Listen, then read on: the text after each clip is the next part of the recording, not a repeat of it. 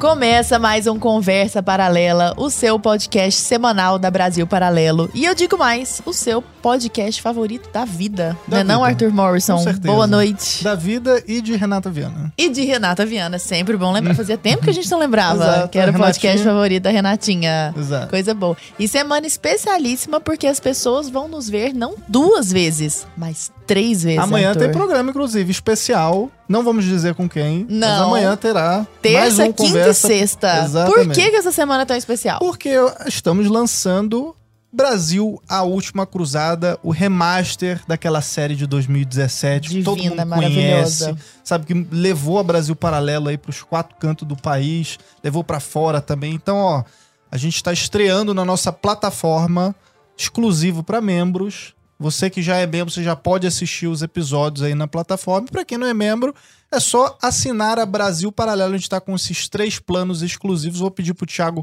colocar aí na tela os três planos. A gente tem o plano básico, o intermediário e o acesso total 4K.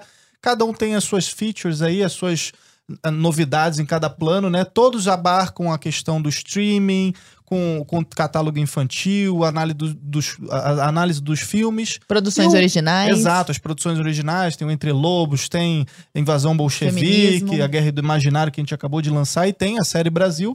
E esse último né, plano, que é o 4K, que você pode baixar filme, assistir offline e tal, tem quatro telas, um monte de tela aí, plano familiar e tal. Tem os cursos também, né? Então você aproveita e assiste também todos os cursos, são mais de 60 cursos aí na nossa plataforma. Então, link na descrição ou QR Code na tela. E hoje a gente está com um programa especialíssimo, né? Continuamos Especialíssimo. nessa se- semana especial. Vamos falar de educação Vamos, assunto Né? que há muito e que tem tempo nos tudo a cobram. ver, tem tudo a ver também com toda a nossa história, tudo aquilo que nos foi negado aí, porque tem tem raízes educacionais ali.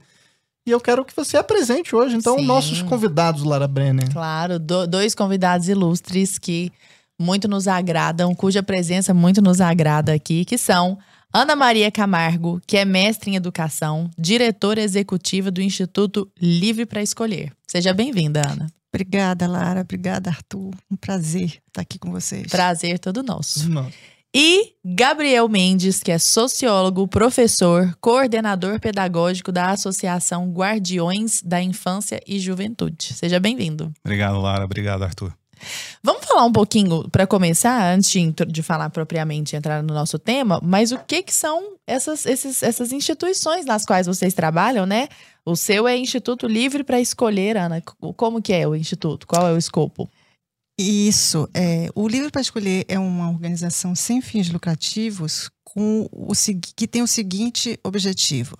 A gente quer, primeiro, dar o protagoni- protagonismo às famílias pelas decisões educacionais. A gente quer encurtar o caminho, ou pelo menos permitir um acesso maior às decisões que são tomadas em relação às escolhas educacionais de- de- da escola, ou mesmo para quem escolhe não enviar seu filho para a escola, Uhum. né? que as famílias tenham mais poder de decisão sobre isso. E isso vai tanto no, no apoio a políticas públicas educacionais liberais, quanto também no incentivo para que haja uma maior participação da sociedade civil, da iniciativa privada, no apoio às famílias. Então, idealmente, a gente quer é, que cada vez mais as famílias é, possam escolher e sem depender do Estado. É- Esse, é, assim, de maneira geral, é o que a Grande gente objetivo. defende. E as pessoas que quiserem entrar em contato, tem um arroba livre para escolher? Como sim, que é? sim. É contato arroba livrepraescolher.org.br. Ah, excelente. Vai estar na tela aí pro pessoal. É, já coloca aqui na tela, fazendo favor, Thiago. E o Guardiões da, da Infância e da Juventude, como que é, Gabriel? Certo, então, Lara. O Guardiões da Infância e Juventude, ele surgiu no contexto da pandemia, quando alguns pais e mães em Belo Horizonte resolveram fazer diversas manifestações para que as escolas voltassem e depois tirasse a obrigatoriedade do uso de máscaras nas escolas. Mas aí aconteceu que os pais começaram a perceber também a má qualidade da educação. E aí a gente pode falar desde a doutrinação ideológica que existe nas escolas até a parte pedagógica em si, que é muito precária, na grande maioria. Exatamente. E aí, por conta disso, foi criada uma associação por esses pais. Eu fui convidado a participar também para pensar nessa parte pedagógica, no que que a gen- quais problemas que devem ser atacados, o que que a associação pode fazer para ajudar os pais a detectar esses problemas e aquilo que pode ser feito para melhorar a educação. E aí a gente pensa em diversos conceitos é, que são trabalhados lá dentro, até no sentido de a gente poder é, pensar na qualidade do material didático, Hum, né, que é algo fundamental, porque hoje nós temos um sério problema até de lobby de editoras, que é uma situação bem complicada, e a gente passa também por currículo, pela qualidade da formação dos professores, enfim. Tudo isso a gente é, tem como objetivo abordar nas reuniões e Ah, notas vocês fazem técnicas. reuniões presenciais, online? Sim, Como que é? nós fazemos reuniões presenciais é, toda quarta-feira na Horizonte. sede em Belo Horizonte, mas também fazemos reuniões online. Ah, bacana. E, e quem não é de Belo Horizonte, mas que eventualmente queira participar, também pode? Sim, são todos muito bem-vindos. A associação tem abrangência nacional, inclusive nós temos associados em outras cidades e outros estados, inclusive. Bacana. E qual que é o arroba? Guardiões Infância Juventude. Ah, legal. No Instagram? Isso, Tem Instagram. site também? O site está em construção. Ah, legal. Mas só, só está no Instagram, tá Também todo mundo estará ali. na sim. tela É, também estará na tela. e na descrição do vídeo. Isso aí. Pessoal, seguinte, eu conheci a Ana Maria já há alguns anos, e a Ana Maria que me apresentou ao, ao Gabriel por este livro, que se chama Educar é Libertar, que é um livro muito bacana. É um livro simples de se ler, é uma coleção de artigos escritos por autores diferentes. Foi organizado, foi coordenado por ela, Ana Maria Camargo, e pelo Juliano Mioto, que é lá de Goiânia, inclusive, meu conterrâneo. E ela não só organizou, ajudou na organização, como também escreveu, né? Redigiu alguns artigos.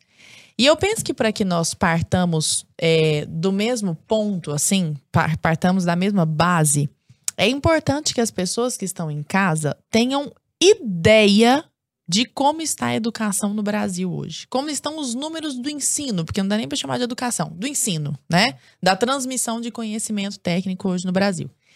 E eu quero começar lendo aqui só um pedaço da introdução, que foi in- inclusive escrita por você, né? Que em Educação é Liberdade é o nome do artigo, é o capítulo 1. Ana Maria fala o seguinte: No Brasil, o Estado controla a educação através de seus entes federativos, União, Estados, Distrito Federal e municípios, gerindo e organizando o sistema de ensino. Então, aqui o Estado controla tudo. Mais para frente ela diz: a atuação do Estado no setor educacional não se limita somente à gest- à gestão financeira. Toda a educação brasileira, seja ela pública ou privada, é regulamentada pelo Ministério da Educação, o MEC. Tudo passa pelo MEC. Cabe ao MEC também definir os, os princípios orientadores da organização de programas educacionais, assim como realizar o Exame Nacional do Ensino Médio. Então, o MEC entrega matriz, você que siga. E aí ela fala assim: eu adorei isso aqui, achei extremamente ilustrativo. Ela diz assim: ficamos a imaginar o que aconteceria com a educação brasileira caso a realidade acima não existisse e o mercado educacional fosse apenas minimamente regulado. Então vamos fazer o exercício imaginativo aqui. E se não houvesse MEC e fosse minimamente regulamentada a educação, regulada a educação? Quais seriam os resultados de uma possível polifonia curricular sem uma base única orientadora controlada pelo Estado? Ih, o que será que acontecer?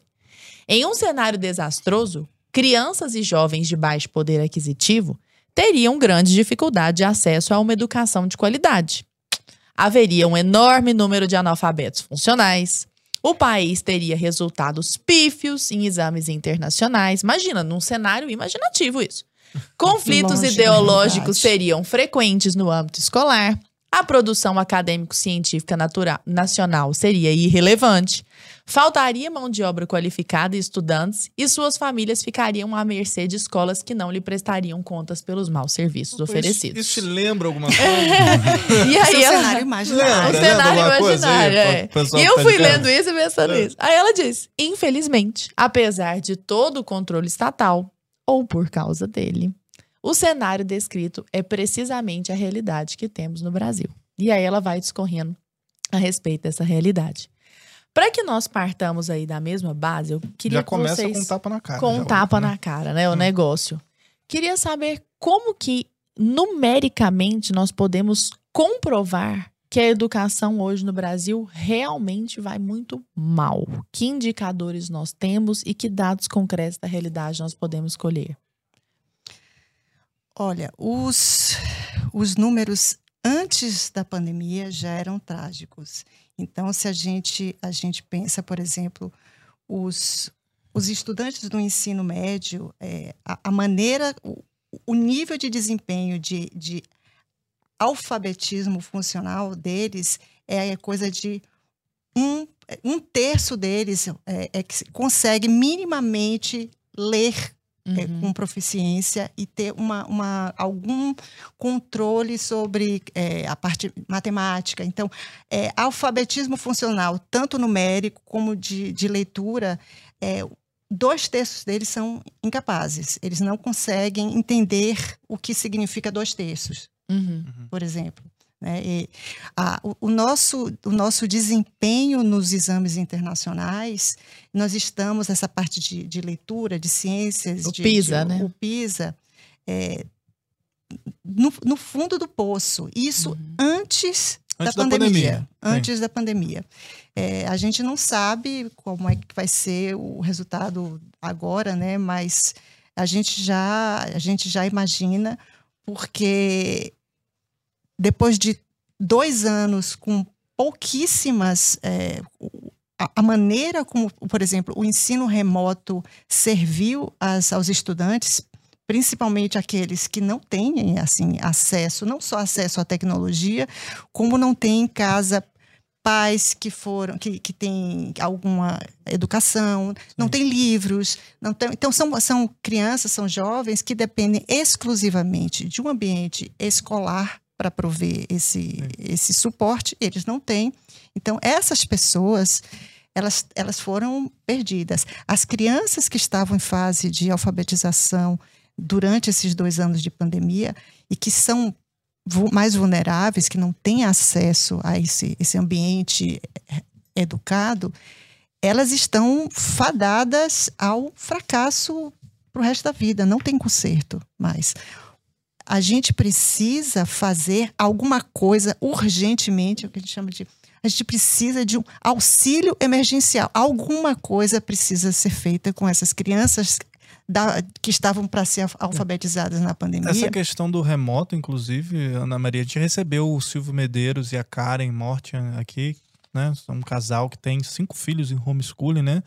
E aí foi uma pergunta que a gente fez para eles, né? Falando, tá, mas a gente pode classificar então como homeschooling todo esse período aí de pandemia, de auxílio remoto? Ela falou, não, de forma alguma, foi feito Isso é uma- algo isso é uma- totalmente... isso é uma e falácia. o pessoal fala, né? Como se fosse, ah, o homeschooling não tá funcionando.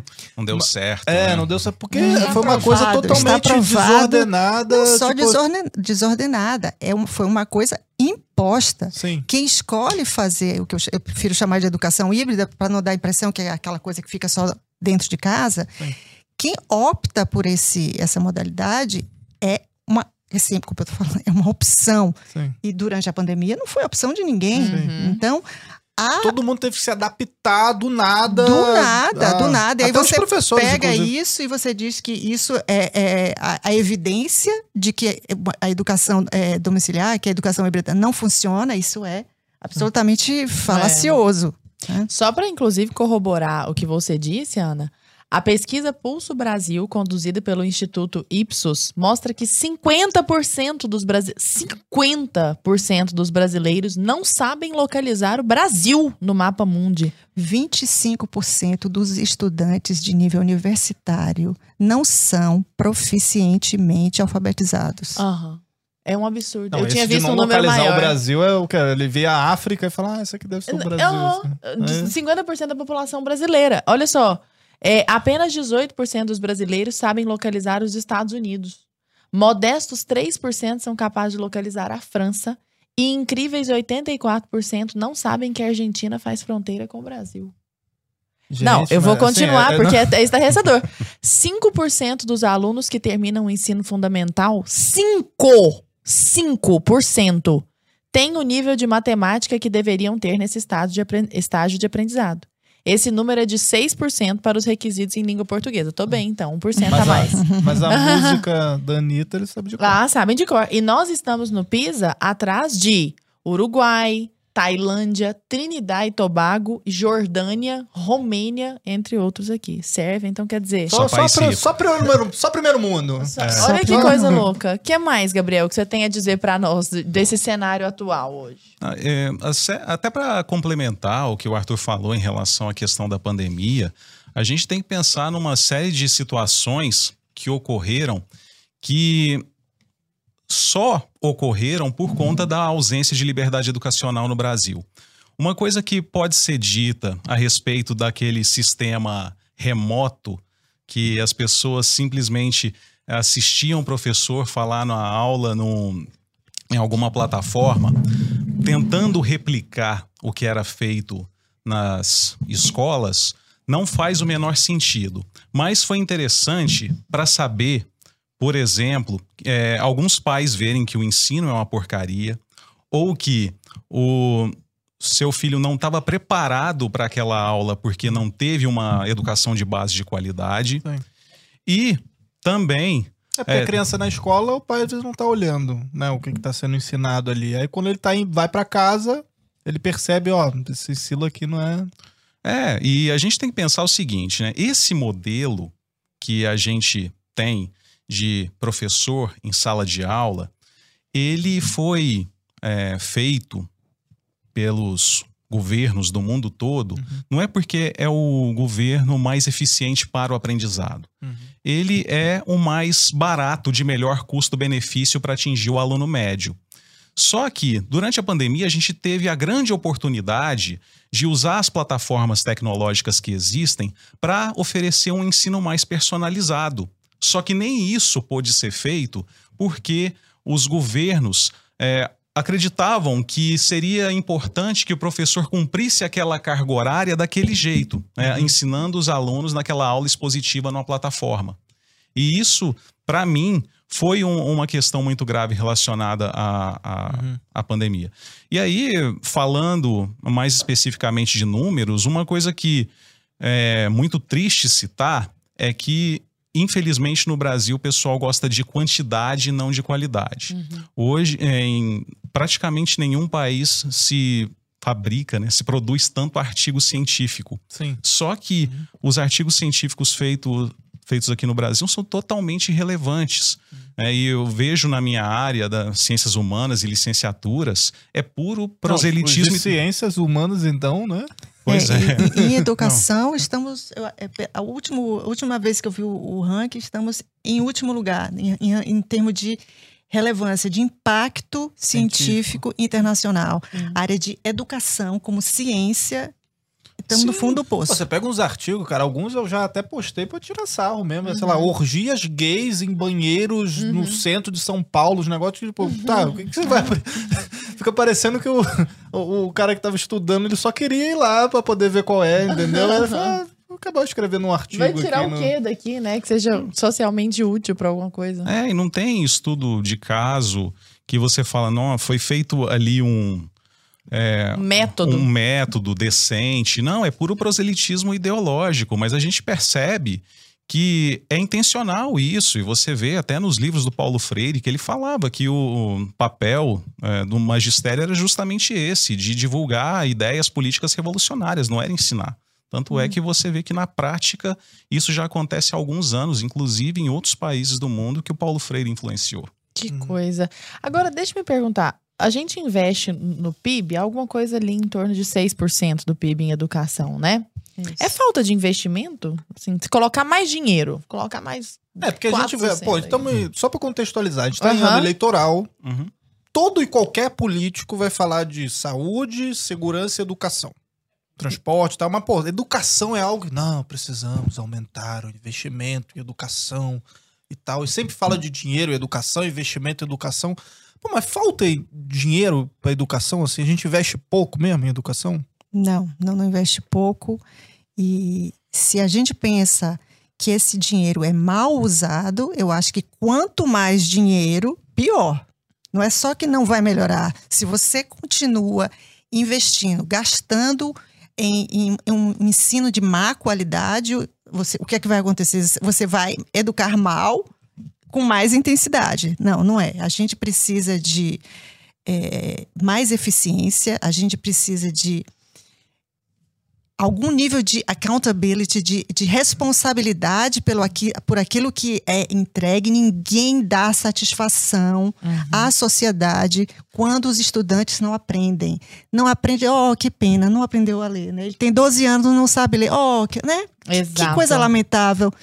Todo mundo, todos nós pagamos impostos. O objetivo quando a gente paga imposto, o objetivo é garantir, deveria ser, que o aluno está sendo bem educado, bem preparado para atuar é, profissionalmente, para se realizar como pessoa, como cidadão. É para isso que a gente paga, paga os impostos, né? O aluno é o fim. Mas como é que é, no Brasil não é assim? O fim é o sistema, é manter uhum. o sistema, e o estudante é um meio, uma desculpa para se manter o sistema. Por isso, o, o, que é o fundo, o maior fundo financiador da educação no Brasil, que é o Fundeb, no mínimo 70% do que é, é arrecadado nesse Fundeb, no mínimo é obrigatoriamente gasto com o pessoal ligado ao magistério, né? Então, e não pagar há... folha. É. Só para pagar folha. Não, assim, não, não há uma, uma, uma vinculação a vamos ligar isso a uma pequena fração. Ah, para se houver, daqui a alguns anos, se houver uma melhora, aí ligo, relaciona com o ICMS, aumenta um pouco. Independentemente disso, 70%, quer o aluno aprenda, quer não, 70% vai para a folha né, da folha de, do, ligada. Uhum. É. Então, na verdade, isso foi constitucionalizado, isso está na Constituição. É, é, foi uma, foi, um, eu acho que uma das piores é, é, ratadas mesmo que aconteceram no Congresso foi isso, porque todo mundo achou lindo. Houve alguns avanços em relação ao Fundeb? Eu acho que sim, no, no, sentido de uma melhor distribuição aos municípios mais pobres, nesse sentido sim. Mas, primeiro, não precisava constitucionalizar isso. É uma coisa que poderia continuar por, por mais um tempo, como, como era, era antes um projeto. E, segundo, não deveria engessar o sistema desse jeito. Quem ganha com esse engessamento, com esse, é, esse, essa, esse fato de que a, a, grande parte dos recursos de, devem ir para a Folha de São Paulo, são para a Folha de São Paulo, uhum. desculpa, uhum. para a Folha, de, pagamento, pagamento. É, são os sindicatos, os sindicatos dos professores. Então, quem saiu fortalecido disso foram os sindicatos. Os estudantes Nada, nada não, não tem nada que garanta, e ao contrário, uhum. não há, uhum. nada garante que isso vai melhorar a vida dos estudantes, porque a gente continua sem prestar contas do que é feito. É, inclusive esse conceito que você trouxe de accountability, eu até anotei a sua própria definição aqui, para quem está ouvindo a palavra às vezes pela primeira vez, que é uma palavra meio que intraduzível, assim. Uhum. Mas significa ser responsável por aqueles que sofrem diretamente as consequências de sua performance.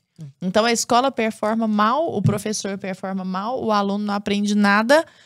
Percebendo essa realidade, eu vou atrás de quem? Eu, pai. Vou atrás quem, de quem quem? é responsável por quem isso? Quem responde? E, e, o inverso do, da accountability, que não existe também a palavra em inglês, mas existe a palavra em português que é a bigodagem. A bigodagem. É o Racha cunhou aí, que é, é, o poder sem a responsabilidade. É o cara que faz o negócio, ah, mas exatamente. ninguém vai se responsabilizar por isso. Muito bom, exatamente. Né? É, eu queria aproveitar o gancho, a gente está falando de investimento e educação e tal, né? Por que, que acontece um fenômeno, um fenômeno hoje no Brasil, né, nas universidades brasileiras, que o pobre ele paga para o rico estudar na federal e ele acaba indo estudar na particular? Não deveria ser o, o oposto, né? Então, se por que, que o pobre ele não tem condições, né? Talvez porque não foi formado ali pela base, né? A base não foi boa, né? ele não consegue muitas vezes chegar numa universidade federal. E quem é, quem tá em universidade federal, pô, gente, todo mundo tá querendo saber, é filhinho de papai, é gente rica e tal. Claro, tem pessoas de, de baixa renda e tal, mas a maioria tem condições de pagar uma particular. E o pobre ele tá lá, ele vai lá e ele acaba indo pagando uma particular e paga também pelo rico que está na, na federal. Por que, que isso acontece? Ah, isso tudo tem a ver com a questão do financiamento e quem controla esse dinheiro. É, porque, infelizmente, o que a gente percebe, é, isso vale para a educação básica, né? Já que a Ana falou do Fundeb, isso vale para a educação superior também. É impossível ser feita uma mudança na educação sem que os políticos estejam dispostos a peitar essas corporações que mandam na educação. Isso vale para os sindicatos de professores da educação básica, isso vale para o ensino superior também. Porque da forma que a gente está é, atuando hoje na, nas universidades, a gente tem um problema muito grave, porque o orçamento ele fica todo na mão de é, reitores e diretores de, de universidades que estão ali, na grande maioria das vezes, atuando em cima de critérios políticos. É uhum. porque existe um lobby interno muito forte. Então não adianta é, a gente pensar nisso é, em relação ao que você falou, né? Que os pobres eles te, é, acabam pagando para os ricos estudar uhum. porque tem essa situação de que eles estão é, têm mais facilidade de passar no Enem, uhum. é, especialmente em cursos de elite. Então, o que pode ser feito é, primeiro, focar o investimento público na educação básica e não no ensino superior, para que é, as pessoas chegam em, cheguem em igualdade de condição e que esse accountability da, do, da educação básica seja feito não só nas escolas públicas, mas também a gente tem o problema do Fundeb, que não foi autorizado o uso para escolas privadas, né? Então existe uma quase que inviabiliza para algumas cidades você ter projetos de voucher, de escola charter e aí você acaba tendo esse problema de que as escolas de elite vão levar uhum. o, os, Sempre. os alunos para os os cursos principais das universidades federais. Inclusive, um dos artigos aqui na página 81, Daniel, Daniel ou Gabriel Duque? Daniel. Daniel. Daniel Duque, ele fala, só para chancelar isso que você disse. A chance de um jovem com renda familiar per capita de 250 reais ao mês, por exemplo, isso é de 2017, então deve ter mudado um pouquinho, né? É de cerca de 2%. Então, quer dizer, o mais pobre, 2%. Uhum. Já os jovens de famílias muito ricas, com uma renda familiar per capita de 20 mil reais ao mês, têm uma chance de 40% de estudar em uma universidade pública. Uma probabilidade extremamente alta para o percentual de vagas oferecidas ocupadas por toda a população jovem, de apenas 7%. Então, quer dizer, o rapaz que faz parte dos 2% está pagando, ele e a família dele, cuja renda é de 250 reais ao mês, esse pessoal está pagando para que o de 40% é, de chance pra, entre pra os na quanto, quanto, mais pobre, maior o impacto que tem essa a carga tributária, né? Sim. Em uhum. tudo, né? Nos produtos que a pessoa de tudo, compra. De tudo. Tudo tem imposto. De tudo, pois é. O pobre uhum. paga proporcionalmente mais. muito mais, muito mais. Ou seja, aquele cara que não conseguiu nem que o filho terminasse a educação básica, ele está pagando a faculdade de um, de um outro lá. O filho dele, coitado, não conseguiu nem terminar, porque uhum. saiu, é, foi ficando mais velho, foi ficando para trás, acabou. Uhum. É, saindo da escola, evadindo, e ele está lá pagando a faculdade. De, de Ana Maria, desse, desse percentual do PIB, aí, em torno de 6%, é, o gasto com os universitários é proporcionalmente muito mais alto, sim, não é? Sim, do que o gasto sim. com Três vezes mais. Três vezes mais do que o do gasto que com a, um o aluno da, da educação básica. Da sim. educação básica. Assim, sim. eu fico me perguntando se as pessoas têm ciência disso, né? Que uma parte muito grande do nosso dinheiro vai para universitários, que em grande parte das vezes, mais de 30%, de acordo com os últimos dados do INAF, não sabem ler e interpretar, interpretar um texto. Exatamente. Por quê? Porque eles têm um problema fundamental. A gente Exatamente. tem que investir Aí eles querem corrigir isso com cotas. Aí tem as, tem as cotas, né? Que são é, as, as pessoas que são egressas de, de escolas públicas. Uhum.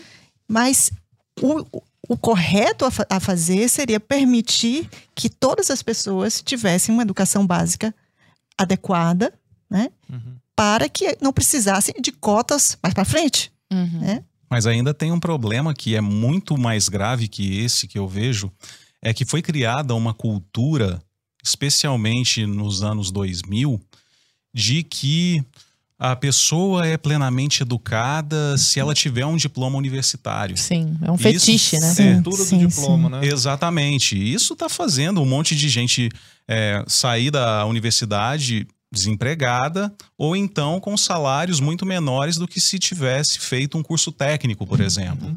Então, a gente precisa até começar a repensar os critérios.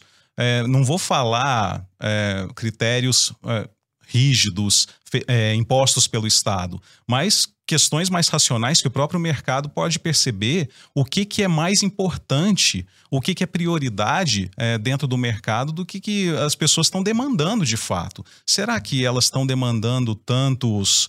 É, é difícil até citar algumas, é, algumas profissões, mas vamos falar. Eu vou citar uma, professor. Isso, professor. Professor. Já que, já que você falou, né? Não fui eu, né? Mas eu tenho lugar de fala também. Não, né? Você é Então- professor, né? Exatamente. Mas o que a gente pode perceber, e em diversos aspectos, você vê muita gente nas licenciaturas sendo mal, eh, mal formados. Então, é, quando você percebe que voltou agora na pandemia também, muito informalmente, mas é algo que já existia nos anos 90 e tem até um nome para isso nos Estados Unidos, que são as microescolas Hum. onde as pessoas juntavam algumas crianças na casa de alguém Espontaneamente. que espontaneamente que tinha algum conhecimento básico de alfabetização e essa e essa pessoa que cuidava dos meninos alfabetizava ela e saía com uma educação até melhor do que muitas escolas por aí. É algo que a gente vê também num livro chamado Árvore Bela, que retrata alguns estudos feitos em, em países mais pobres, aldeias distantes, em que eles conseguiam escolas com mensalidade de um, dois dólares por mês, de oferecer uma educação é, de maior qualidade do que das escolas estatais da, daqueles países. Enfim, como naquele exemplo que a Uhum. Ana deu e que a gente estava falando no começo, existem diversas possibilidades que não são exploradas justamente pela ausência de liberdade educacional no Brasil. Pois é, e falando em ausência de liberdade, essa ausência de liberdade tem a ver com essa centralização forçada no MEC. E agora, quando vocês escreveram o livro, a BNCC estava prestes a ser aprovada e agora ela já foi. Sim. Então ela ajudou ainda mais essa centralização. sim. Como que vocês veem, e eu começo pela Ana, mas quero muito ouvi-lo também, como que vocês veem essa centralização no MEC por meio de um instrumento que se estende até aquela escolinha do município mais lá, que é a BNCC, que é a Base Nacional Comum Curricular. É, é, é complicado porque o- a BNCC não chega nem, não chega, ela não, não pretende ser um currículo, né? Ela se chama uma base e aí ela, ela assim, deve caber a cada secretaria de Estado fazer o seu currículo. O, o currículo de- da formação docente também é baseado nessa, de- dessa BNCC. Então, eles, eles formam os professores para ensinar aquilo ali. E o- as, as, as secretarias devem desenhar o seu currículo para aplicar a- ao- aos estudantes. Essa, essa base nacional, ela, ela foi feita de uma maneira extremamente populista. Fazer um currículo não é uma coisa trivial. Pessoas devem ser especialistas para fazer. Não é, não é uma coisa simples de fazer. No Brasil, foi feita na base da, do assembleísmo, né? Vamos juntar, contribuam sociedade. Então, aí- que, que aconteceu? O que saiu dali foi a partir de uma disputa, né? Pensou-se, por exemplo, vamos tirar sociologia, vamos tirar sociologia da escola. Aí veio o sindicato dos professores, os professores, não, não pode tirar sociologia. Arte, vamos tirar. Eu não estou dizendo que tem que ser de um jeito ou de outro. O meu ponto é o seguinte: a maneira como a BNCC foi construída não foi absolutamente técnica. Foi uma coisa de. é, foi o resultado de pressões de grupos de interesse para manter o, é, a- o- o seu, o seu quinhão, de uma, uma ideologização que a gente já sabe, já acompanha, para incluir uma, uma parte bastante doutrinadora nisso aí. E, para mim, o que é ainda pior é essa doutrinação, ela está presente, e eu acho que da maneira mais nefasta possível na parte da, da, da BNCC, na educação infantil e na analfabetização.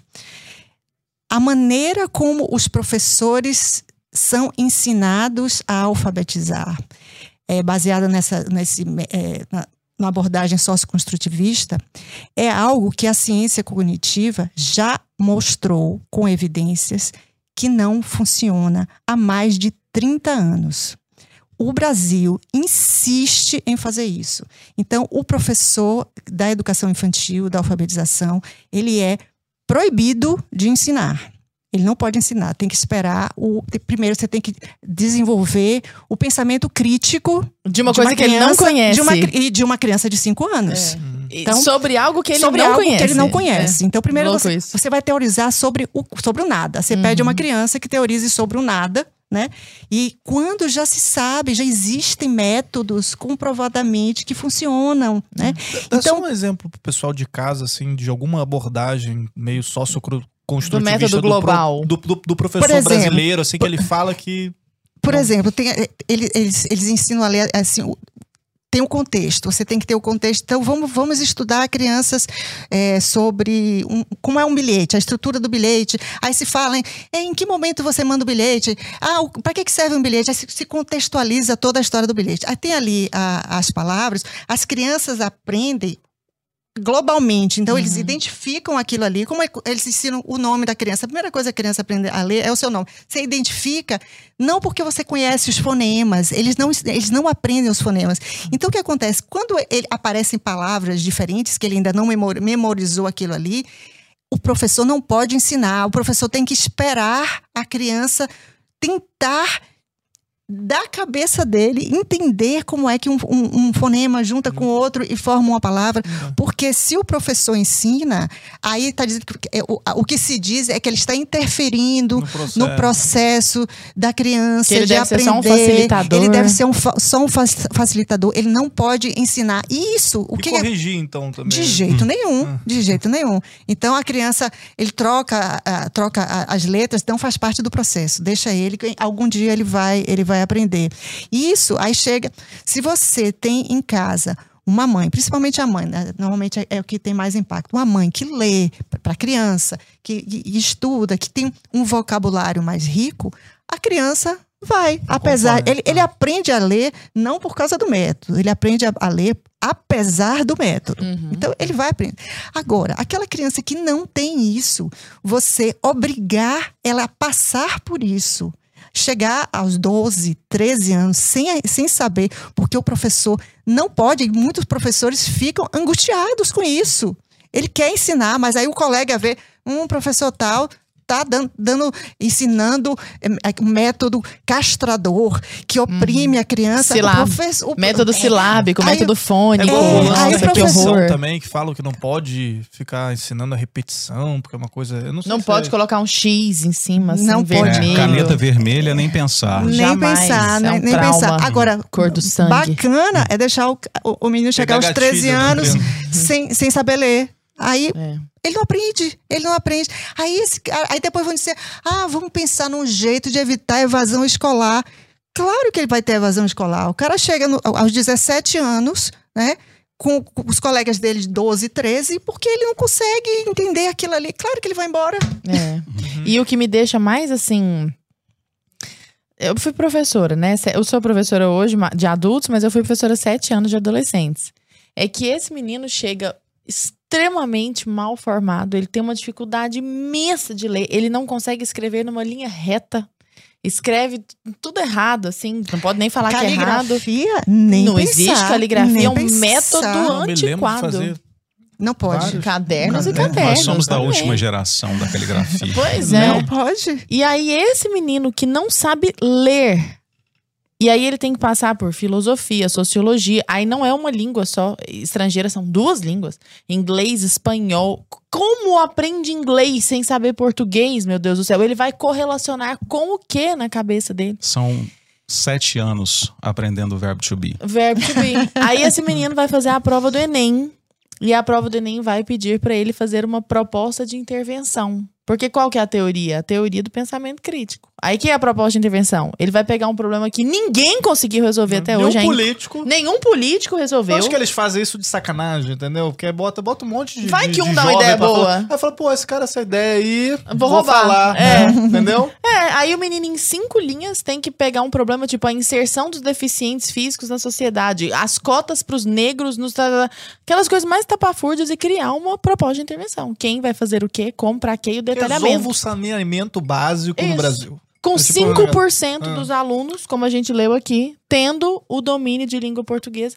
Que que adianta, gente? Assim, você vê que é uma enganação que vai se retroalimentando. Você vê assim, Gabriel? Sim, é isso aí que a Ana falou é algo que, como eu também dei aula para adolescentes, inclusive é, em escolas públicas até 2015, eu ficava angustiado muito com isso, mas naquela época eu não tinha essa percepção de que.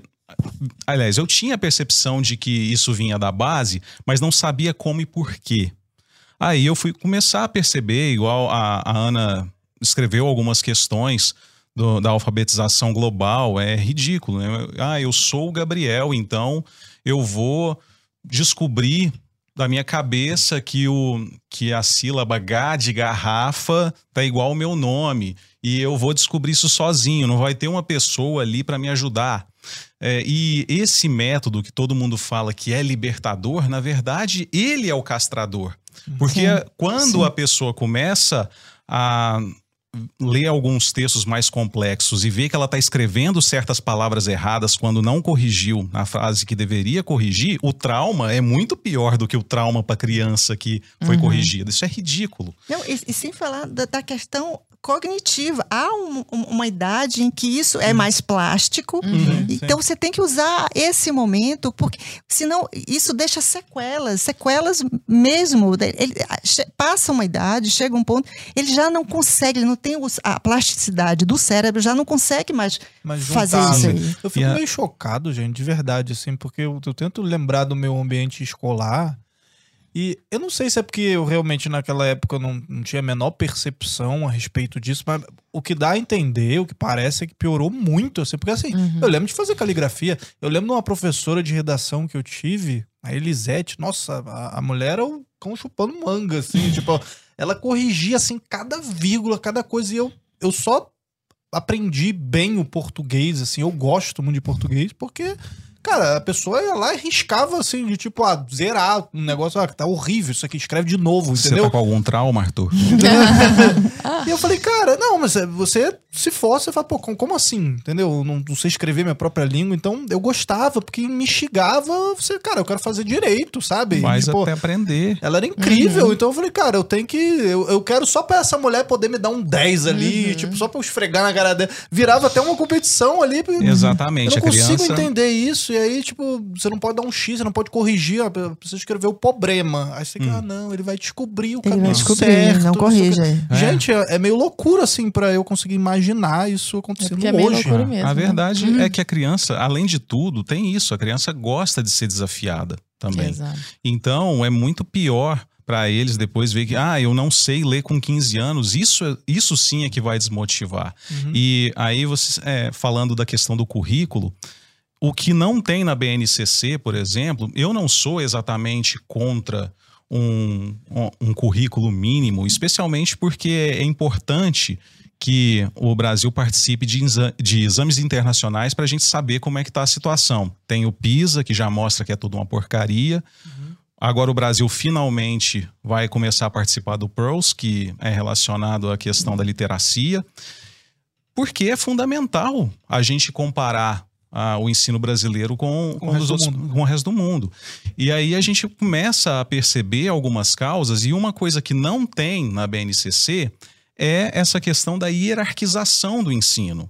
Porque, como a Ana disse, tem algumas questões que são fundamentais no começo e que você tem que ter fluência de leitura primeiro. né? Tanto é que todos os países do mundo têm isso, tem uma meta. Ah, a criança no primeiro ano vai ler 60 palavras por minuto. Aqui no Brasil não tem isso.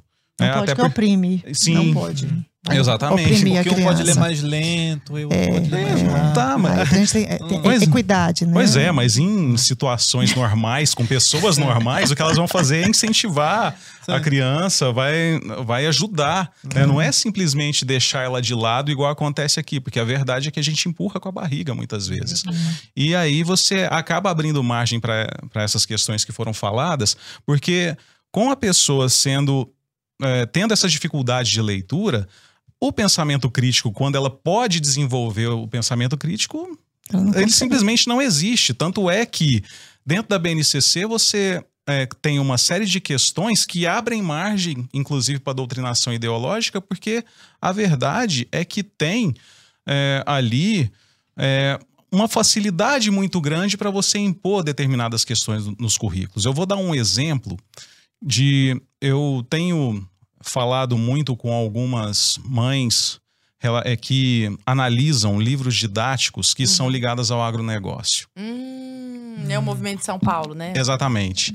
E aí eles, é, elas estavam dando alguns, alguns exemplos, nada que eu não soubesse, porque desde a época que eu dava aula era assim também. E aí eu percebi que hoje os livros didáticos agora revisados para a BNCC, a questão piorou muito. Aí você tem um descritor lá, por exemplo, que fala né, de descrever as atividades extrativistas e os impactos que ela tem é, no meio ambiente. Né? O extrativismo seria agronegócio, mineração. Aí tá, beleza. Só está escrito isso. Mas não, não fala nada relacionado à questão é, do impacto na, na segurança alimentar do mundo, é, e que o agronegócio tem trabalhado com a questão é, de redução de impactos ambientais e melhora da produtividade, isso não existe. Do Brasil ser o celeiro do mundo, né? De, de, sei lá, da gente exportar tanto e. Pois é, e a gente não está nem falando aqui de questões ideológicas, a gente está falando de fato. Aliás, é um outro dado importante. As pessoas hoje não sabem diferenciar fato de opinião. Não sabem, só É 12%. Exatamente. 12% da população, literalmente, assim, de acordo com os últimos dados do Instituto Paulo Montenegro, do INAF, 12% da população tem desenvolvimento proficiente no domínio da língua portuguesa, o que implica dizer que sabem diferenciar um fato de uma opinião.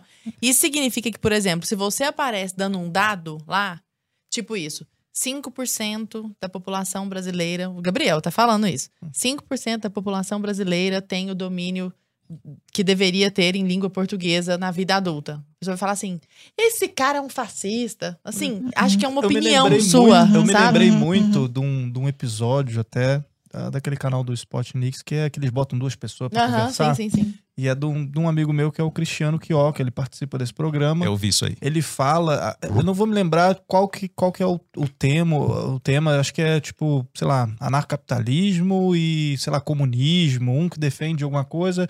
É, é- é- são, são duas pessoas defendendo ideias totalmente opostas conversando, né? E aí ele, quando ele fala da pandemia, fala aquela situação toda, e ele fala, ele cita fatos ali, né? Uhum. E ele tá, pô, só mostrando dados, números e tal. Aí tá a menina lá, comunista lá, falando, Não "Ah, concordo." tá, não, eu não concordo. Ele falou, não, mas eu. Essa é um não é a minha opinião, eu tô dizendo fatos. É, mas eu discordo dos fatos. Falei, Não, assim? meu Deus, é uma coisa impressionante. Agora, deixa eu me perguntar pra vocês. Tirei o Estado, então.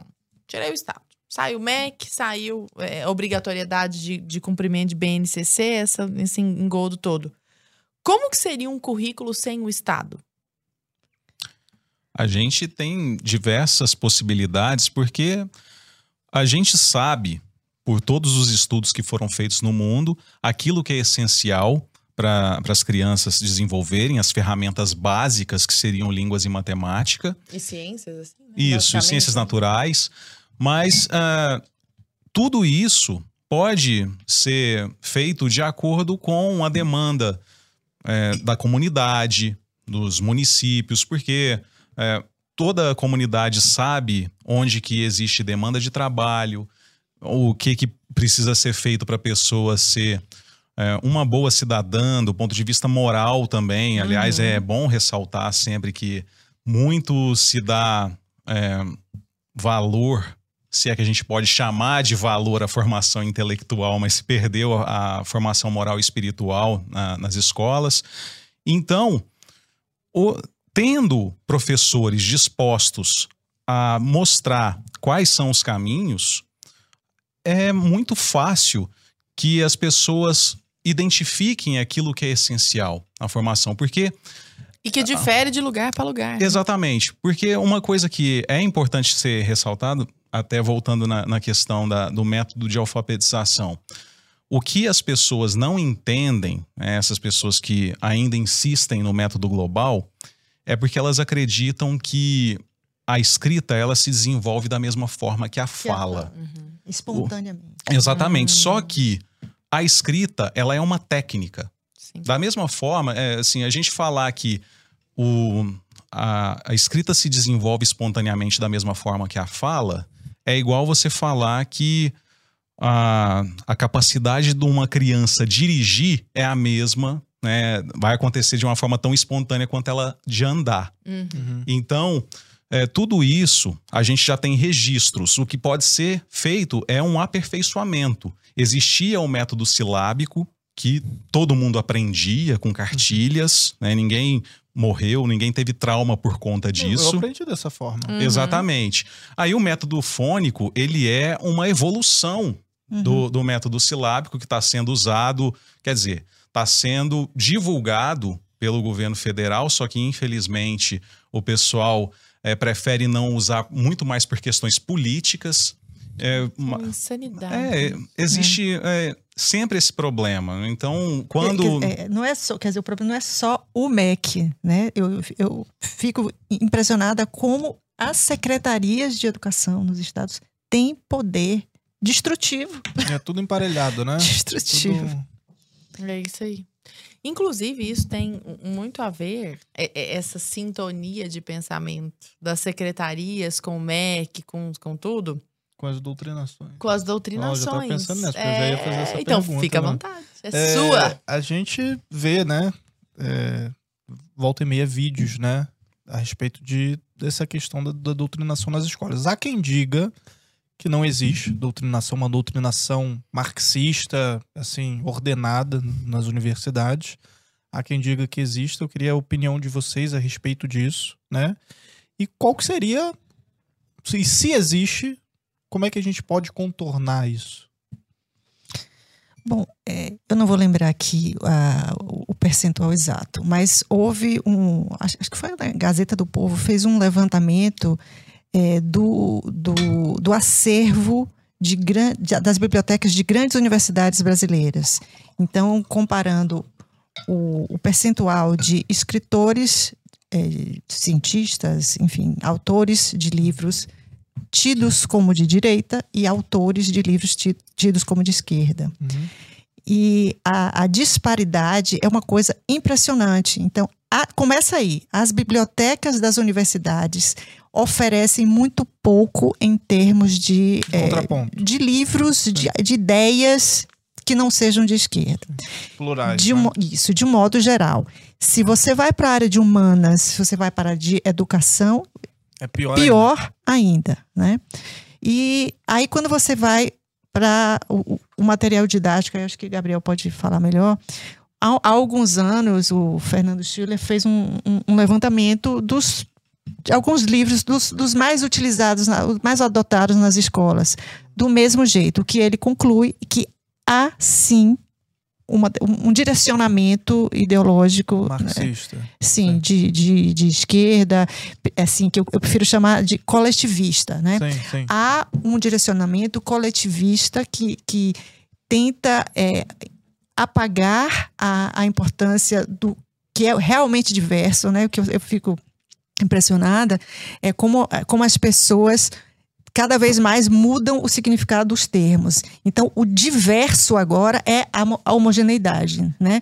O verdadeiramente diverso, eles não aceitam. Eles não, não pode ser diferente, você não pode Tem que ser hegemônico tem que ser hegemônico. E isso eles chamam de diversidade, porque ah, eles consideram diversidade apenas a, a, a questão, a casca. Racial, A casca, de né? O que, gênero. agora, exatamente. Agora, o que você é, o que você acredita, com- né, a, É. a sua, a São sua verdadeira. acidentes. A assim. sua verdadeira divers, a sua individualidade, ela tem que ser Uhum. é, é, diminuída para você pertencer àquela, àquela coletividade. Aí eles chamam isso de, de diverso.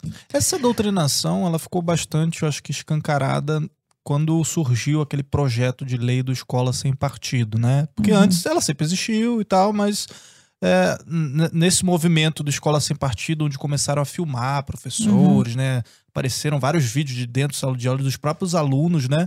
Isso Uhum. tomou um, um domínio público muito maior. Eu queria saber de vocês o que, que vocês acham especificamente sobre o Escola Sem Partido. Cer- Certo. Em relação ao Escola Sem Partido em si, eu acredito que ele teve uma importância fundamental porque ele mostrou o que está acontecendo nas escolas. E porque o que o Carlos Nadalim, o pessoal na- de toda a equipe, eles não mostraram casos isolados, né? Vamos falar, mostrou casos isolados, né? quantos mil casos isolados, né? Uhum. Então a gente percebe que é, existe um problema muito grave. E eu estava na na escola pública, eu me lembro disso, porque quando eu passei no concurso e fui nomeado, eu me lembro, inclusive, que eu fui convidado a trabalhar numa escola rural e quando eu cheguei, era para eu corrigir a prova da outra professora. E aí, os, os alunos me explicaram que a prova era de consulta e que estava tudo bem só copiar e o que estava escrito no caderno, que ela passou Oi? no quadro. Sim. Ela ela fazia isso e dava 10 para todo mundo. Aí os alunos me confirmaram isso, a coordenação confirmou isso. E o que que era a prova? Na sua opinião, o que é gênero? Aí escrevia: gênero é construção social. Para que isso? Não, Então, qual assim- que era? Gabriel? Calma, qual é? Sociologia. Não é possível Sociologia. um negócio desse. Então, Fica assim. Se alguém me contasse, eu ia falar, não, imagina. Não é Pois é, não. possível. isso acontece É muito, eu vi que acontece. Ninguém E me contou. eu né? tenho outras histórias aqui, mas a gente ficaria três horas aqui falando. Mas o que acontece em relação à escola sem partido? Ele teve uma importância fundamental.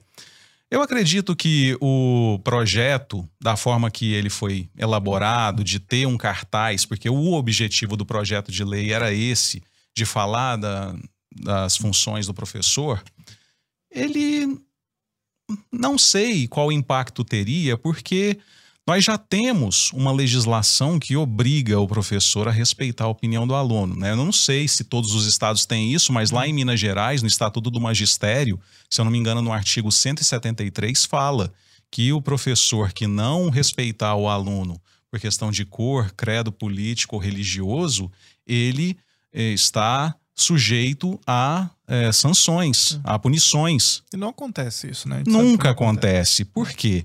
É, e aí é, é o que eu sempre falo. Não se muda a educação no Brasil, especialmente a educação pública, se não houver uma coragem da parte de alguns agentes públicos de peitar é, essas corporações. Corporações, Porque nunca sim. aconteceu nada. Recentemente aconteceu de um, De um aluno ser expulso, sei Sim. lá, porque ele foi. Teve até um negócio do agro, um aluno defendeu o agro, sei Foi lá. uma escola e- é, privada. isso foi aqui uma em São Paulo. privada. Mas teve é, uma discussão política entre professor e aluno que o professor disse que se recusava a dar aula para um aluno como ele e chegou na corregedoria, se eu não me engano, lá do estado, pergunta se vai dar nada. Não vai. Porque ninguém tá querendo comprar esse tipo de A briga, gente trouxe, infelizmente. inclusive, a Isabela Ruda e a Karen Nery aqui Nossa, pra foi falar muito bom aquele sobre aquele papo. é, doutrinação no- nas escolas. Aliás, se a você não Isabela- viu, veja Não, esse é um dos- podcast. é um dos clássicos daqui, é, né? Bem antigo, vai lá, doutrinação nas escolas, assim.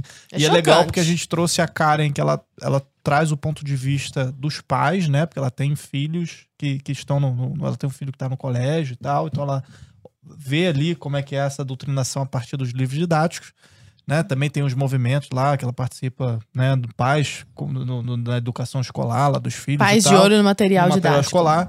É, obrigado. E tem a, a Isabela Arruda, que ela foi expulsa, inclusive, do colégio, porque, sei lá, ela tava Discordando. causando, ela tava falando. E né, ela é uma dando- princesa, assim. Ela, Ela, tava discordando. discordando, é uma de alguma, sei lá, de Paulo Freire. Em algumas ela tá falando, não, acho que não é por aí e tal, né? Ou tava falando, sei lá, de. Hum. cristianismo lá, na, alguns am- amiguinhos, aí pronto. Aí foi convidada a se retirar. É, mas já que você falou de Paulo Freire, a, a Ana já tinha falado muito bem é, em relação à comparação. E muita gente fala, ah, mas isso aí, é, porque os professores concluíram, isso faz parte, porque quem é de humanas é naturalmente de esquerda. Isso é bobagem. Na verdade, o que acontece ali é método. Porque se você pensa, o Paulo Freire é o patrono da educação brasileira, ele é idolatrado é, nos cursos de pedagogia e licenciatura. E aí você percebe, é, quando você lê de fato Paulo Freire, há diversos indícios de que esse sempre foi o objetivo dele. Aliás, indícios nada, né? Ele deixa muito escancarado, porque ele fala da necessidade do povo oprimido começar a pensar certo. Esse é o papel do professor, ensinar a pensar interessante, certo. interessante que esse pensar certo ele, ele escreve em um livro que se chama Pedagogia da Autonomia. Exatamente. Você tem autonomia para fazer como certo. eu digo que você tem que pensar. Eu te digo é o certo e você tem autonomia para me obedecer. É, e ele, Mas e- é uma figura de linguagem chama paradoxo.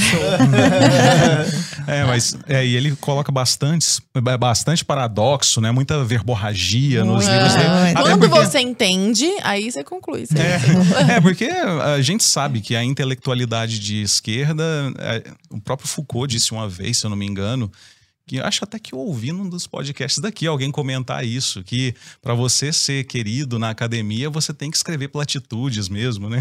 Deve ser É. até o Dan Xavier, provavelmente. Não sei. né? Não, foi alguém que citou aquele livro. Ah, vou lembrar, peraí. É um livro que fala justamente isso, que, que se escreveu um monte de Vocês porcaria. estavam falando do Escola Sem Partido, é só uma, uma questão assim, só para uma provocação até pro pessoal de casa, para vocês mesmo, até para a gente desenvolver um pouco esse tema. Né? É, por exemplo, eu tenho uma opinião a respeito também do Escola Sem Partido. Eu acho, igual você comentou, que foi importante né, para escancarar realmente essa situação, mas será que ela deveria ser sem partido mesmo ou será que ela deveria ser sem Estado? Porque eu pergunto pelo seguinte, cara, a doutrinação, a educação hoje é regulada pelo MEC, né? Pela BNCC, pelo MEC e tal. Isso. Agora, se não fosse regulada, qual o problema de, sei lá, eu botar o meu filho na escolinha Frida Kahlo, Che Guevara ou no escolinha Brilhante Ustra, por exemplo, entendeu? Desde que eu não, você não seja obrigado a colocar o seu filho na escolinha, pra mim, cara, se tu quiser botar o teu filho na escolinha que reverencia o Marx, o problema é teu. Não me obrigando a colocar o meu filho, a minha filha no caso, na mesma escolinha. Pra mim não tem problema. Então, então o problema pra mim, nessas, eu queria saber a opinião de vocês, não é essa questão da, da doutrinação per se. É de você só ser obrigado a seguir a mesma grade que já é já vem de cima pra baixo. Sim, o grande problema tá na, na questão de, do monopólio da formação dos professores que existe no MEC, porque as instituições privadas de ensino são praticamente concessões, porque tudo que a gente percebe nos conselhos de educação e toda a dificuldade para ser autorizado um curso superior, a gente sabe que é assim, e o financiamento que fica para essas pessoas que têm é, poderes dentro do Estado. Então, se a gente tivesse um ambiente de liberdade educacional, existiriam essas escolas, por que não? Aliás, até existem, né? porque o MST tem as suas escolas. Foi uma coisa interessante que eu até me lembrei agora, porque a gente falou, né, Ana, do Fundeb, que ele não permite a parceria entre associações sem fins lucrativos, mas aquelas que são ligadas a movimentos sociais de esquerda, como as escolas família agrícola, essas, Essas podem. É. né? Então, o que você tem aí é um problema de financiamento e o monopólio da formação dos professores. Porque se não tivesse isso, não teria problema nenhuma ter uma escola específica de esquerda. Ela ia sobreviver no mercado? Eu duvido muito, até porque a esquerda não sobrevive num ambiente onde a verdade Onde e a as pessoas ciência- podem optar. É, é. Eu, eu concordo com você e com, com o Gabriel também. Eu, eu acho que é mais um problema de escola é, com Estado do que, do, do que uma escola com partido. Um pro- problema do monopólio mesmo. né? Exatamente, exatamente. Eu acho que do mesmo. Eu acho que as pessoas têm o direito de escolher uma escola que doutrina. que- Quando você, por exemplo, escolhe uma escola religiosa para sua Uma filha, escola católica, por uma escola exemplo. ah, católica, por que não? Livre. A pessoa tem o direito de, de- ele tem a- lá os seus valores. é, acho que deveria ter o direito. Eu não sou contra a, a existência de um currículo mínimo, ainda que estatal, desde que ele seja bem enxuto. Aí eu estou falando de literacia, liter- matemática, ciências, só, só. Fora isso, diversidade. Então, tem aquela escola que ela é sei lá, focada em ciências, matemática, engenharia, aquela criança que quer ir mais para lá, pra essa- nessa direção, muito bem. Uma outra para desenvolver a parte mais artística, Uhum. muito bem. Uhum. né? E com, com Até diversas. quem melhor do que você para saber o que, que o seu É, filho aliás, vai... aliás, para mim esse é um dos piores problemas da- do Estado é essa visão paternalista que, ele, que se tem, né, de que as famílias mais menos instruídas elas não têm interesse, elas não têm capacidade, elas não não se não são capazes de pensar, de desejar e de fazer escolhas não se interessam, né? Pela pra- educação pela dos filhos. educação do- dos filhos, né? E então essa inclusive Isso é uma coisa racista e preconceituosa, Totalmente, inclusive. totalmente. Então, assim, e agora eu vou falar um pouco do- de um projeto do Instituto Livre para Escolher. A gente está com, com- começando esse projeto de uma pesquisa. A gente quer saber o que as famílias, principalmente as famílias de, de baixa renda, de média baixa renda, qual, o, o- que, que elas desejam da escola, qual é a perspectiva delas, o que, que elas desejam que os seus filhos sejam capazes de fazer e de aprender na escola. A gente vai fazer essa, essa pesquisa. A nossa hipótese é que, uma vez atingido aquele, aquele nível básico na, na, na pirâmide de Maslow, que, ok, eu quero. O, o, o cara mora numa, numa comunidade violenta, então, primeiro o desejo que ela quer é que o filho vá para a escola e não, não leve um tiro. Uhum. Né? Mas uma vez suprida essa, essa parte básica, a nossa hipótese é que todas as famílias querem as mesmas coisas para os seus filhos. Então, é, isso, essas- esse tipo de pesquisa já foi feito nos Estados Unidos. Então, elas querem que os- eh, as crianças sejam capazes de ler, escrever, de se, de falar, é, de chegar num lugar e dizer o que querem, que sejam capazes de é, ter um conhecimento básico cívico do que se passa no, no, no país delas, né? Isso independente da, da, da- do nível socioeconômico. E o que eles descobriram nessa pesquisa nos Estados Unidos é que, principalmente aqueles de nível socioeconômico mais baixo, eles estão mais preocupados em garantir literacia, matemática, porque eles sabem da importância disso para o cara conseguir um trabalho. Porque pra eles fez falta, Porque né? fez Isso. falta. Então há uma, essa, essa- esse paternalismo. Ah, se você se deixar o pai e a mãe escolher, ela vai. A, a mãe não vai ligar, vai, vai botar numa escola que, que não ensina o que é importante. E aí começa isso. O que é importante? É, é o pensamento crítico aos cinco anos de idade? É isso que a gente vai deixar esse cara dizer o que é importante? né? E, e essa Isso falta- vai, desculpa, isso vai, vai muito, é, impacta muito, por exemplo, da questão da educação híbrida, né, do, do, do homeschooling. Ah, o pai e a mãe vai ensinar terraplanismo. Ah. Não, não pode deixar porque vai ensinar terraplanismo. Aí, aí o, o, o, o menino vai para uma escola, né? Aí aprende que socialismo é liberdade. Isso não é terraplanismo, né? Isso, tá, isso é, tá certo. Ou, ou vai aprender, por exemplo, que é, a Suécia é socialista. Ou vai aprender que gênero é homem e mulher social, é né? Não é? Isso não É. existe. E isso não é terraplanismo. Terraplanismo é, só, é só o que ele quer que seja terraplanismo. E isso que você está comentando, Ana, é, casa justamente com a proposta da Brasil Paralelo, inclusive, de relançar essa série Brasil, né? Que é dar um pouco de Brasil para os brasileiros, né? Como já dizia o Thomas Juliano, essa a frase dele que a gente aproveita. Né, para essa campanha, para tudo isso que a gente está fazendo nessa semana especial do relançamento da série Brasil, a gente teve a oportunidade também, né? Isso eu queria aproveitar a gente vai puxar um, um videozinho aqui bem legal, cara. A gente fez uma ação, né, para divulgar essa série. Então a gente foi em colégios, sabe? E a gente viu as crianças, né? A gente conseguiu é, trazer à vida personagens históricos da nossa história. Então a gente tem Dom Pedro I, Dom Pedro II, né, Maria Leopoldina, Que Princesa bacana. Isabel, o Bonifácio, porque são os pais fundadores, cara, da nossa nação e a galera, o pessoal, assim, quem tá de, de casa nos assistindo, a maioria não sabe o que, que eles fizeram, por que, que eles foram importantes, né? E aí você vê esses personagens chegando nessas escolas, as crianças assim olhando e tal, porque antes foi perguntado, a gente levou um professor lá, né? Professor historiador nosso aqui da casa, lá pra perguntar para as crianças, pô, e aí? Vamos, a gente vai trazer heróis nacionais aqui pra vocês hoje. Quem são os seus heróis e tal? Aí você fala, ah, Lula, é Bolsonaro. O pessoal não tem noção da, da nossa origem, sabe? Não, não tá no imaginário das pessoas, né? As pessoas não sabem. É, é, se você pega os Estados Unidos, pô, tem uma estátua de cada pai fundador em tudo quanto é lugar. Você tem musical, pô, todo mundo sabe quem foi o Hamilton, por exemplo, sabe? E aqui ninguém sabe quem foi Bonifácio, ninguém sabe que- quem fez Princesa Isabel, sabe?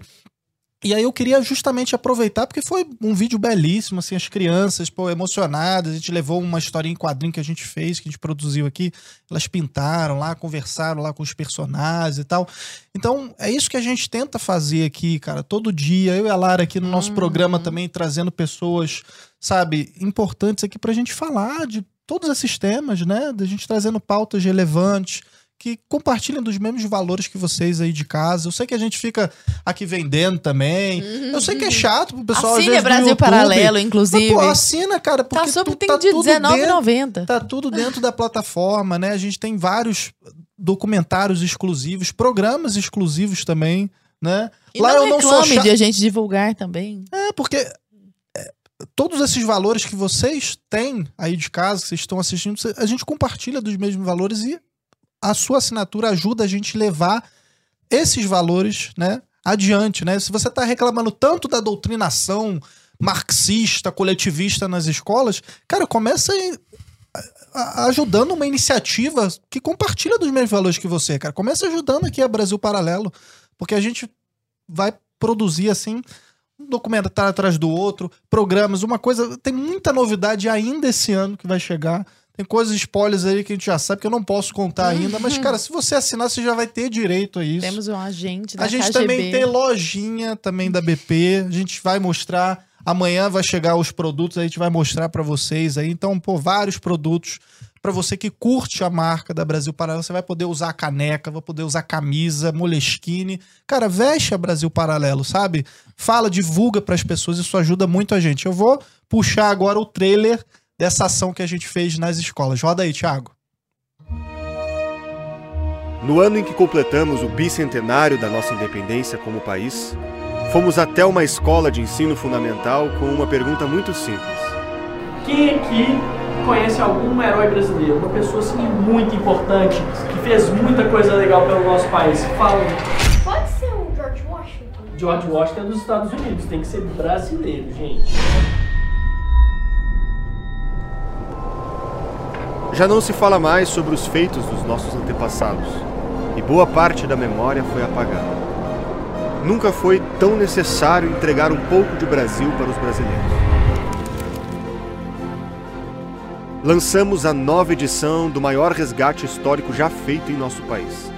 A série Brasil A Última Cruzada foi lançada no dia 5 de setembro e, junto com a produção, levamos de maneira lúdica e divertida os heróis da nossa história para dentro da sala de aula.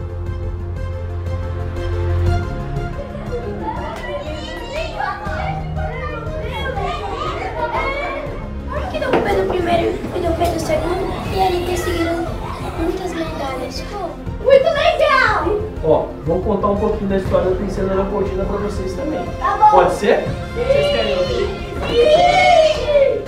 Precisamos reacender o orgulho de ser brasileiro nas novas gerações. Tem mais herói? Você quer mais herói? Será que Leopoldina e Dom Pedro I tinham um filho? Será? Alguém sabe o nome dele? Dom Pedro II. A série Brasil, A Última Cruzada, chegou para fazer isso. E, também é mais legal brincar com as princesas do que brincar com princesas que não são do.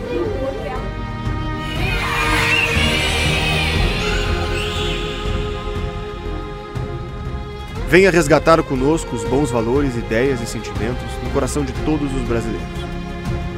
Assista com sua família a maior série sobre a história do Brasil. A Brasil Paralelo conta com você e até breve.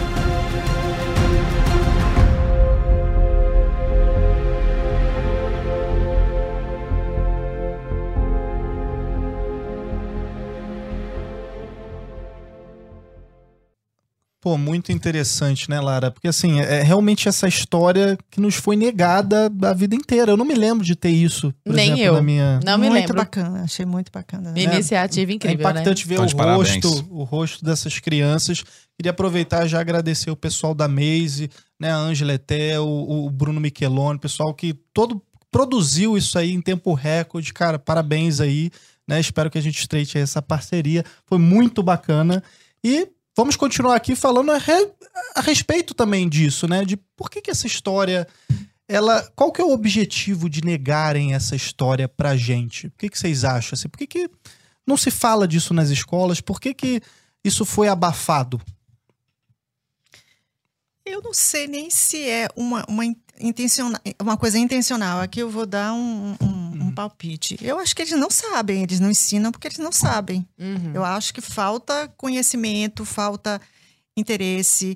é, nas, possivelmente os cursos universitários não ensinam. formação a é ruim, né? formação é. Eu acho que uma vez que isso seja dada aos professores, eu acho que muitos deles, a gente fica às vezes com preconceito com o professor de história, mas muitos deles eu acho que teriam muito prazer em ensinar isso. E precisa ser divulgado, precisa não só para os estudantes, eu acho que falta um trabalho talvez junto aos professores, né? A gente precisa não só, não só ficar apontando, ah, professor de história sempre é esquerdista, é doutrinador, e, e fazer o oposto, né? Ser proativo, vamos, vamos formar professores, vamos é, capacitar professores para falar sobre essas coisas. E né? até uma forma de vencer, romper com essa Exatamente, é, militância tava- a gente toda. É, tipo, falando hoje. a Agir, gente né? precisa de professores Isso, também. falando a com gente o Gabriel, precisa... que às vezes a gente fica só na, na, na, na reação. Ah, isso é ruim, isso é ruim. Deixa os tá caras fazer. fazendo? Quem Vamos tá fazer, a vamos fazer o né? nosso. Vamos fazer o nosso. Isso tá ruim, vamos fazer o nosso. Vamos capacitar professores, vamos, vamos torná-los é, é, parte de um, desse, dessa comunidade, comunidade escolar que vai levar esse, esse, esse tipo de, de interesse aos estudantes. Eu acho que tem muita gente que curtiria muito é, fazer parte disso aí. e todos esses, isso que a Ana Maria tá falando, todas essas profissões são muito importantes, porque a gente tá aqui do- de- desse nosso lado, dessa trincheira aí, né, de, dessa guerra cultural também, a gente tá fazendo a nossa parte aqui, mas, pô, os professores são muito importantes Muito do lado de lá, né? Então, se Inclusive- você é professor, você tá ouvindo a gente, cara, a gente precisa muito de você também. né? Inclusive, no nosso podcast de terça, com o Tonon, Com o Tonon. ele deu várias dicas de fontes Uhum. de estudo de história que trazem a história. De um Uhum. jeito efetivamente histórico, sabe? Ou seja, sem puxar para um lado nem para o outro, olhando para as coisas como, ali, de, né? como, de, como Ah. de fato elas foram, né? Aliás, toda essa discussão, ela é necessária, porque tem uma coisa que já nesse ativismo pela liberdade educacional de tantos anos, eu já presenciei, a Ana também, muito provavelmente, que a gente tem um problema de chegar aos professores, porque muitas vezes eh, existe uma cultura meio coletivista, que quando a gente fala eh, mal de algumas questões da educação, muita gente acaba levando isso para o lado pessoal. Uhum. né? Mas, na verdade, o que a gente quer é, que os professores discutam com a gente, que entendam o que a gente está falando, não é que a gente está querendo eh, desvalorizar a profissão de professor. Não é isso. O que a gente está mostrando é que tem algumas falhas no sistema educacional que a gente aponta aqui porque quer o melhor não só para os alunos e para os pais, mas também de muitos professores que às vezes se sentem intimidados com a- o ambiente escolar, porque percebem tudo isso que a gente também percebe, mas às vezes não fala nada, eh, se acomoda porque não quer também se indispor com, com esse pessoal que fica fazendo política e proselitismo ideológico dentro das escolas, ou então acaba desanimando de dar aula e acaba deixando o espaço todo Uhum, para quem quer usar a escola como espaço de fazer política. Exato. Mas o, o que a gente está fazendo aqui não é querer destruir a educação, não. A gente quer mostrar que existem alternativas. Até quando a gente discute a questão do financiamento, pensar, não, a, a escola pública, do jeito que ela é hoje, ela é tão necessária é, assim? Não necessariamente. A gente tem outras formas de, de financiar, inclusive a escola pública. E a gente pode pensar é, em outras questões. Por exemplo, muita gente, muitos professores são contra o homeschooling porque acha que isso criaria desemprego entre os professores, quando é exatamente o contrário. O contrário total. É, a- as possibilidades que se abririam com, com o homeschooling poderia ser é, feito é, currículo, trabalhar com educação parental, com tutoria online e presencial, é tanta coisa, é tanta alternativa. Particular, ou grupinho, Não, ou É grupão. porque é uma sim. visão muito limitada. É igual o pessoal que, sei lá, era a favor da vela contra a eletricidade. Ou, tipo, Uhum. o pessoal que criticava, sei lá, a internet vai tirar um monte de emprego. Mas quantos empregos foram criados só por causa da internet, gente? Uhum. Ou da robótica, sei lá. Assim, Você tem que ter um cara que vai pilotar o drone, pô. Entendeu? É. Aliás, isso que o Gabriel falou é algo fundamental. Quando nós estamos falando dessas opções, e acho que vale a pena nós agora com- começarmos a aprofundar na questão dos vouchers, que eu sei que é um- uma grande bandeira de vocês dois, né? Dos vouchers educativos. Nós não estamos falando do fim da escola pública, né? Vocês estão falando de alternativas, Alternativas. à possibilidade de escolas públicas. É, o que, o que a gente defende é que o estudante seja financiado. É o ele que tem que ser financiado. Se ele está numa escola pública que ele, a família dele acha que ele está, está bem servido, ótimo, ele fica lá.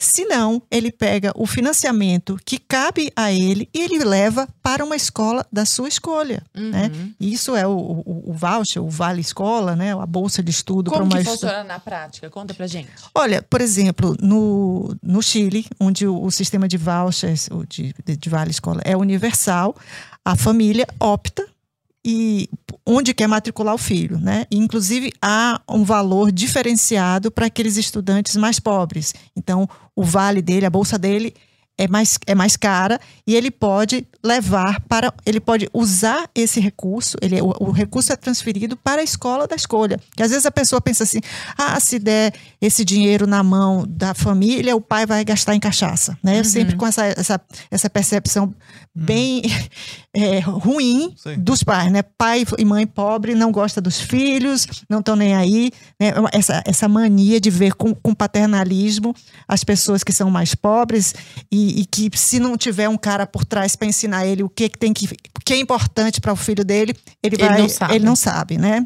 Isso, assim, isso me deixa tão chocada porque é tão claro na minha cabeça que isso é racista e que isso é classista. Preconceituoso, mas são Preconceituoso. as mesmas pessoas que posam de, de, de- de uma superioridade moral, Paixões né? da virtude. É, aquelas que sinalizam aquela virtude. Quase do amor. Pois é. Aí você vai ver onde estuda o filho dessa pessoa, né? Se tá ali no meio da diversidade da escola pública. Mas aí, o que é que ele diz? Não, o que a gente defende é escola pública de qualidade para todos. Educação já, é, educação pública de qualidade para todos.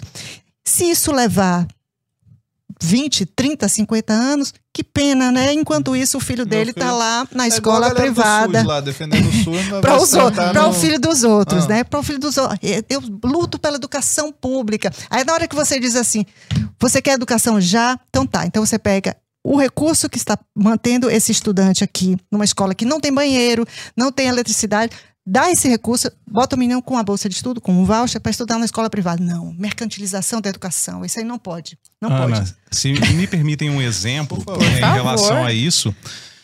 É, recentemente, nas minhas redes, eu falei que eu era a favor de um projeto de lei que foi votado em Belo Horizonte proibindo a linguagem neutra. Uhum. E muita gente questionou: ah, mas você não é libertário? Por que, que você é contra é, você é a favor de uma imposição. Eu falei, não, eu não sou a favor de uma imposição. O meu ponto é o seguinte: as crianças é que são obrigadas, por lei, a frequentar essas escolas. E os mais pobres não têm outra opção Isso. senão essa. Isso. Se por um acaso você dá um voucher para os pais de uma criança que eles é, se recusam a oferecer, ou, aliás, é, fazer com que seu filho esteja numa escola onde se ensina gênero neutro, tudo bem. Aliás, se tivesse vouchers, escola charter, poderia é, propor ou ter escolas de qualquer jeito, inclusive as que é, têm banheiro único, é, porque tem umas que não tem nem banheiro, o pessoal está é. discutindo Uhum. banheiro único. Né? é. Então, se tivesse essa alternativa, eu não me importaria de ter escolas usando gêneros neutros, é, inclusive em documentos oficiais. Mas enquanto isso não tiver, eu sou a favor sim. Porque o que você está fazendo é condenar a criança mais pobre a ter uma educação de má qualidade e que ensina a língua portuguesa de maneira errada. Então, é, enquanto é, esse Dá nem pra sistema chamar de edu- educação, né? É, E exatamente. quem vai se prejudicar é ela. Sim, Claro, eu, eu defendo a educação livre, mas enquanto esse sistema autoritário continuar existindo, eu sou a favor desse tipo de proibição, sim. Excelente. Faz todo Lara. sentido, né? Estamos encaminhando para o nosso fim. Sim, sim. Você tem mais alguma pergunta aí para fazer? Ah. Uma sei. bombástica, tem alguma, ó, alguma bombástica? Não, eu acho, assim, um dos grandes. Eu tenho, tinha, tinha várias outras, mas Não, então eu queria lá. voltar, não, para a questão dos vouchers, porque eu sei que Sim. essa é uma grande bandeira para os dois. Sim. A questão dos vouchers educativos. Se vocês puderem desenvolver um pouco mais isso, como que funcionaria na prática? Então, Porque Digamos- fica parecendo uma digamos coisa muito que- longe, sabe? tá. Digamos que um, um estudante, para ele frequentar uma escola estadual, ele custe ao, ao Estado mil reais por mês. Certo. né? Ele custa lá mil reais por mês. Ao invés de obrigatoriamente gastar esses mil reais na escola estadual, ele permita a família escolher. Não, eu não quero ficar nessa escola. Aí, ao invés de- dele gastar naquela escola, o Estado transfere para a escola de escolha da família os mil reais. Então, ele sai daquela escola. E aí, existem vários sistemas de, de, de voucher, né? De, desse Vale Escola. Por exemplo, no Chile, eles não permitem que isso, que isso seja usado em, em escolas com fins lucrativos. Eu não me oporia, eu acho que não, tem, não teria nenhum problema. Mas, ainda que fosse, então, fossem escolas sem fins lucrativos, aí esse recurso é transferido para a escola de escolha da família, e muito bem. Existem, existe, além desse, desse, desse método de, de vale escola, dessa bolsa, em, em alguns estados nos Estados Unidos tem algo que vai além, que o estado ele pega o recurso que seria para a escola pública e ele permite não apenas que esse recurso seja usado para pagar a mensalidade de uma escola privada, mas ele permite outros serviços e produtos educacionais. Então, se aquela família, por exemplo, ela, ela, ela ela tem um, digamos, ela tem um, um, um- filho deficiente, ele tem ele, ele, um filho que é surdo, ele é surdo. Então, ela usa aquele recurso para comprar equipamento. Ou ele tem, ele tem, ele, ao invés de ir para uma, pra uma escola privada, ele quer usar, ele quer comprar currículo para fazer educação na casa dele. Então, ele, o, o Estado, aí no caso, determina serviços e produtos e a família customiza inclusive entre irmãos. Então, esse, esse- essa criança aqui, esse meu filho, ele, ele, ele se dá bem indo para a escola todo dia, ele está aprendendo bem. Esse outro não. Eu prefiro que ele vá dois dias por semana e, e- e três dias por semana ele estuda em casa. O importante é que esse recurso ele é transferido, no caso do, do Vale Escola, ele vai para a escola, ele não vai lá, não fica na mão do pai para o pai gastar em Mas cachaça. deixa, eu- deixa eu ver se eu entendi. Tá, digamos lá. O, o aluno, você falou lá, numa situação, uma hipótese lá. Ele gasta, ele custa mil reais naquela escola pública, Isso, pro Estado. isso. E aí, tá, mas aí você tem uma escola particular lá que a mensalidade é, vamos chutar, tá? Dois mil reais, é o dobro. Uhum. Aí o Estado transferiria mil reais para essa escola e os outros mil reais, sei lá, o pai pagaria isso? É, Sim. Ele, ele Se- traria como uma sistemas- bolsa. Há sistemas de vouchers que, que permitem isso. Híbridos, assim. É, Seria uma outros- bolsa só, outros- tipo, uma bolsa de mil, você paga o restante Você paga lá. o resto. Entendi, Ou então você escolha, escolha uma escola que custe mil reais. entendi.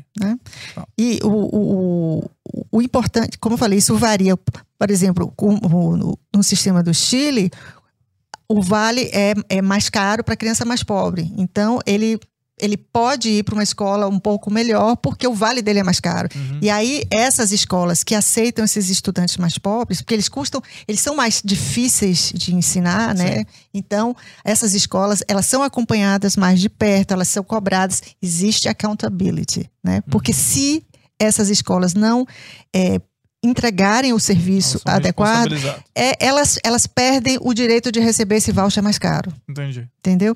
Então há um trabalho junto dos professores, essa- essas escolas, e até para ver o interesse da escola, né? Porque se diz assim, ah, a, a escola não vai querer receber esses alunos mais pobres porque eles são mais difíceis de ensinar pelo fato de já vir com talvez uma deficiência, mas elas têm esse incentivo, elas para receber isso, para receber esse, esse vale mais caro, elas, elas são acompanhadas mais de perto e elas precisam entregar resultados. Uhum. Muito bom. Eu achei que ficou bem explicativo, É, né, exato. Lara? que é uma saída bem bacana. Ele se propõe aqui no Educar e Libertar. Inclusive, fica a dica, mais uma vez, do livro. Muito bom. Lara, não vou me despedir de você, porque amanhã estamos aqui de novo. Estamos juntos. todos- Estamos Essa semana, aliás, a gente Essa tá semana tá, estamos né? juntinhos. Fernando vai ficar até com ciúme. Não, não vai não. Ele te adora.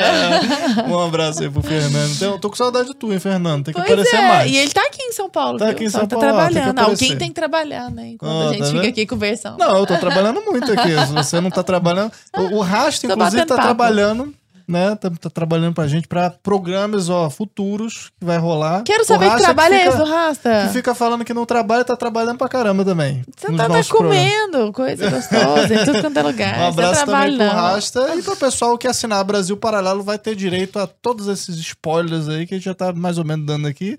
E você vai poder assistir também a série Brasil, a última cruzada, que estreou essa semana. Amanhã a gente volta, tá? Antes disso, antes de eu despedir, claro, as redes sociais de vocês, onde é que o pessoal encontra vocês nas redes sociais? Primeiro, Ana Maria. No Instagram, arroba Livre para Escolher, ou é Instituto Livre para Escolher. O tem o Facebook e, o- e o Instagram. Um é Instituto Livre para Escolher, o outro é Livre para Vai Escolher. estar tudo certinho, a gente vai colocar certinho lá Isso, na, é. na tela aí pra você. Isso. E tem o Ana Maria também. Tem. é, aí é, no, no Instagram é Ana Maria N. Camargo e no, e no Facebook Ana Maria Camargo. Legal. E você, Gabriel? No Instagram, prof. Gabriel Mendes. Aí de lá, se quiser ir para as outras redes. Tá é, tudo lá, tem, tem, E tem os lá o, link. Exa- tem. Exatamente. E no Guardiões da Infância e Juventude é arroba Guardiões Infância Juventude. Então, Lara, Ótimo. muito bom. Muito bacana. Nosso programa bacana. aqui sobre educação, a gente conseguiu, acho que, abarcar bastante coisa aí que a gente estava Muita. devendo pro pessoal de casa, Tava, né? porque o pessoal vinha cobrando essa questão educacional. E Uhum. acho que a gente tem que falar mais sobre isso ainda. certeza. É, é só uma- um, um primeiro É um passo muito de um grande, tema né? tão vasto, exato. Então, pessoal, deixa o seu like se você curtiu. Assistam também o episódio antigo lá da Karen Nery e da Isabela Ruda sobre a doutrinação marxista aí dentro das escolas. Na Que prática. eu acho que faz bem esse, essa dobradinha com esse Sim. episódio aqui de sim, hoje. Sim, sim, sim. E a gente espera vocês amanhã, às 20 horas, no Conversa Paralela Especial da Série Brasil. Porque essa semana vocês vão enjoar de nós. É isso. Vão nada. Beijo pra Valeu, todos. tchau, tchau. Valeu.